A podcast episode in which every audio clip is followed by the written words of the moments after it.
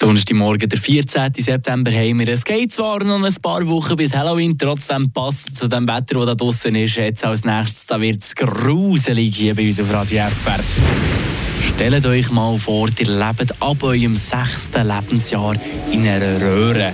Also nicht im Gotthard, wobei das oberhalb wahrscheinlich möglich ist, wenn das weiterhin so bröckelig ist da drinnen. Nein, ich meine in einer eisernen Röhre. Euer Körper der steckt in der eisernen Lunge innen fest. Tönt wie ein Albtraum aus einem 0815 Horrorfilm, ist aber tatsächlich Realität. Und zwar für den Paul Alexander aus Texas. Unser Mark Henninger hat sich über ihn und seine Krankheit informiert für uns. Eine Portion Wissen für einen starken Tag. Schlauere Tag mit Radio FR. Polio. Das ist eine Krankheit, die man heutzutage zum Glück dank der Impfungen gut im Griff hat. Bei uns ist die Krankheit auch als Kinderlähmung bekannt, weil vor allem Kinder von dem hoch ansteckenden Virus besonders in Gefahr sind. Das Virus tut das Atemorgan befallen und kann tödlich enden. Vor 71 Jahren hat Paul Alexander die Diagnose Polio bekommen. Er war damals sechsjährig und seitdem lebte Paul Alexander in einer Röhre, in einer sogenannten Iselunge.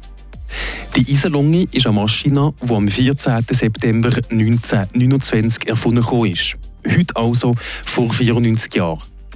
In jungen Jahren hätte Paul Alexander aus dieser Metallröhre raus können, weil er sich an neue Atemart angewöhnt hat, wo er mit seiner Zunge Luft in die Lunge hat eingeschluckt aber mittlerweile kann er ohne die Isolunge nicht mehr schnaufen. Nur sein Kopf guckt aus dem Metallzylinder raus.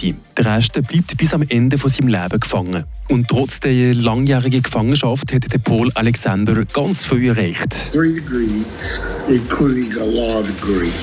And I started my own law practice. I put a sign up and I opened my door to put the paper within